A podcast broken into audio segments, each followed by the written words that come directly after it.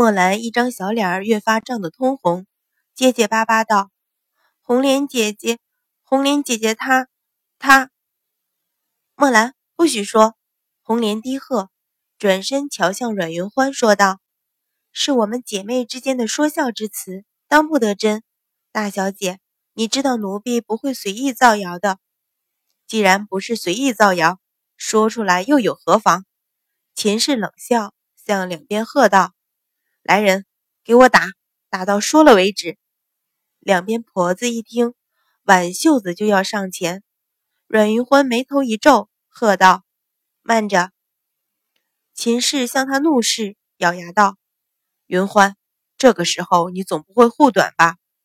阮一鸣微微皱眉，深思的望着阮云欢，也唤道：“云欢。”阮云欢一脸为难，瞧瞧这个，又瞧瞧那个，终于道：“墨兰，你如实说吧。”红莲一张小脸顿时皱成一团，垂下头去。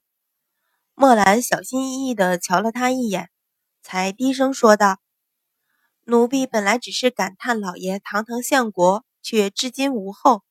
红莲姐姐她，她便说，便说奴婢想想嫁人了，晚了怕怕也无后。这话说的结结巴巴，羞羞答答。”阮云欢嗤的一声笑了出来，横了红莲一眼，嗔道：“红莲。”你一个女儿家说的什么话？心里却暗暗点头。上一世的墨兰虽然忠厚有余，却机敏不足。这一世，他将原来的墨兰留在顺城，却挑了现在这个，仍顶上墨兰的名字。红莲涨红了脸，低声道：“奴婢只是和墨兰妹妹私下里说笑，哪里知道会被人听了去？言下自然是说锦儿偷听。”锦儿脸色大变，大声道：“不，不是！你们分明说老爷在古井胡同养了外室，儿子已经八岁。”红莲本来垂着头，一听这话，猛地抬起头来说道：“锦儿，你这可不是血口喷人！什么老爷的儿子八岁？分明是墨兰说大呆的儿子已经八岁，他和小呆却不知几时才成亲。我方笑话他想要嫁人。”我们姐妹之间的私话，你偷听了去也就罢了，怎么还添油加醋，这般凭空污蔑？你安的什么心？阮玉欢皱眉道：“越说越不像话。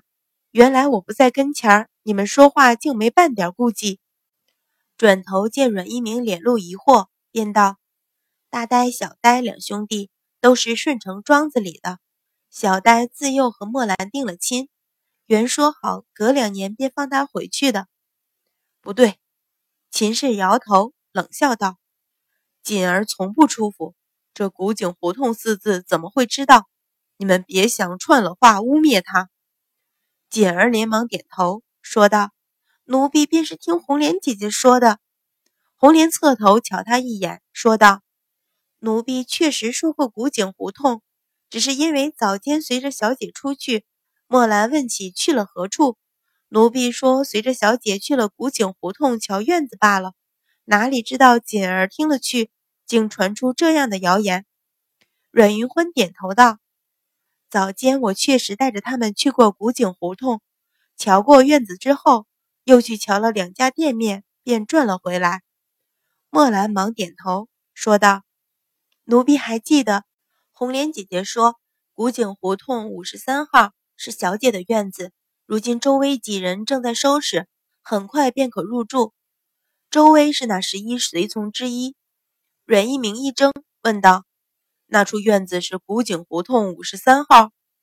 阮云欢点头道：“是啊。”说着，换白芍取出房契，说道：“前一日赵成刚刚用房契要回院子，今儿周威几人前去收拾。”女儿去瞧院子时，赵成将房契交了回来，说着将房契拿给阮一鸣。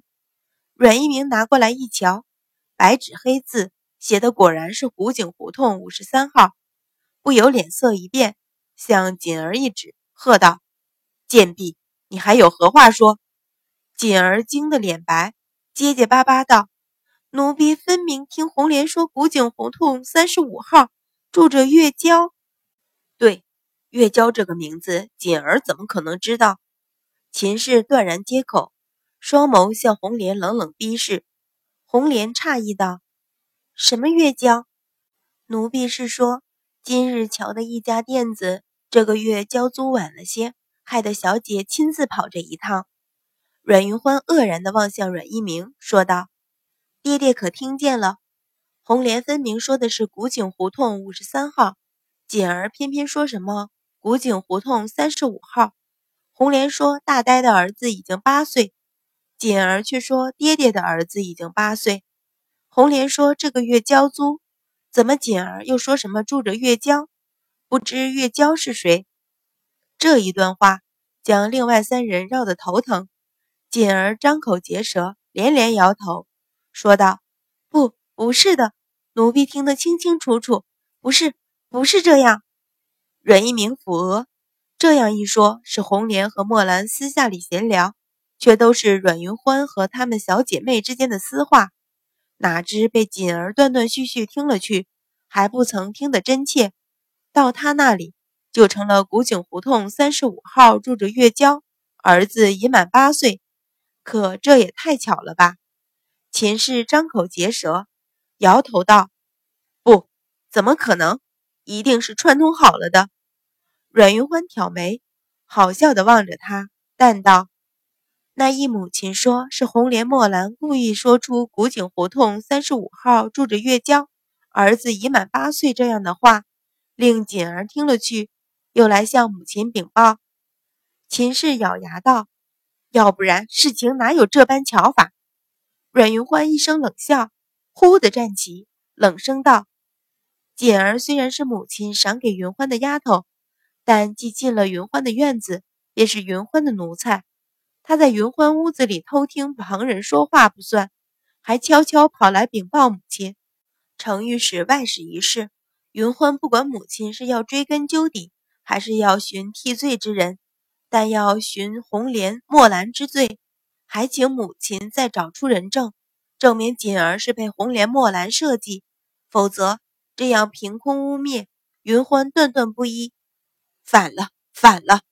秦氏气得脸色煞白，拍案道：“阮云欢，你看看你说的什么话？我为何要寻人替罪？什么叫凭空污蔑？你，你！”你自个儿院子里的丫头互相攀污，哪里有扯到母亲身上的？阮云欢冷笑道：“我院子里的丫头，这锦儿若将我当成主子，为何这些话不曾向我禀明，却私自来寻母亲？”秦氏嘴唇颤抖，仍然强道：“我怎么知道？你自个儿院子里的丫头，总是你缺了管教，如今却来问我。”阮云欢定定向他瞧了片刻，突然唇角一勾，露出一抹清冷笑意，说道：“母亲是说，母亲给了云欢的丫头，云欢要自个儿管束，是也不是？那是自然。难不成给了你的丫头惹出事来，还都来问我？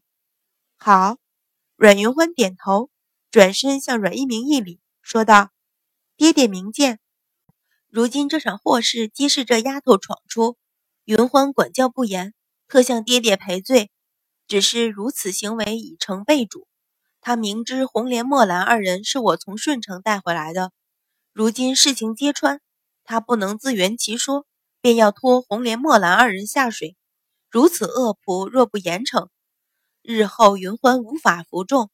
说着，豁然转身，喝道：“白芍。”将这叛主的贱婢拖回去，重则一百大板，命院子里所有的奴才都看着。一百大板，这是要往死了打啊！锦儿大惊失色，眼看白芍、清平二人上来将他按住，吓得尖声大喊：“不不！锦儿没有撒谎，确实是听到红莲说那些话。夫人，夫人救我！锦儿是听了你的话才去偷听他说话的。”锦儿忠于夫人，夫人不能不管我。秦氏本来想要喝阻，听他一喊，脸色骤变，喝道：“你这贱婢，胡说什么？我几时要你偷听旁人说话？”向两边的婆子喝道：“还不帮忙拖人？这等事也要几个姑娘家动手？说着，向一侧的张妈妈使个眼色。张妈妈会意，大声道：“你这贱人，叛主背义，还敢陷害夫人，当真是不想活了！”一挥手，几个婆子冲上，顿时将锦儿绑翻在地，一块发着恶臭的抹布将嘴封上，横拖倒拉带出厅去。锦儿惊得脸色惨白，连连挣扎叫喊，奈何几个婆子都是力气极大。嘴又被堵上，只发出几声沉闷的呜声。阮一鸣黑着张脸，默默地瞧着这一切。到了这里，他心里已经全部明白：锦儿是秦氏送进阮云欢院子里的奸细，被阮云欢瞧了出来，却隐而不发。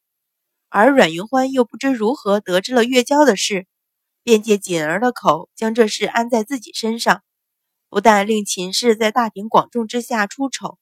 还借机除去锦儿，只是阮一鸣咬牙，双眸紧紧地盯着阮云欢浅淡的容颜，让秦氏出丑也倒罢了，他竟然丝毫不念父女之情，也将他推在这不堪的境地，让他日后如何面对满朝文武？静听着锦儿的呜咽，婆子的喝骂声远去，阮一鸣只觉得脊背上窜起一股寒意。虽然这个女儿回来第一天。便展现了强势的性情，可是他万万没料到，他小小年纪竟然有这样的心计。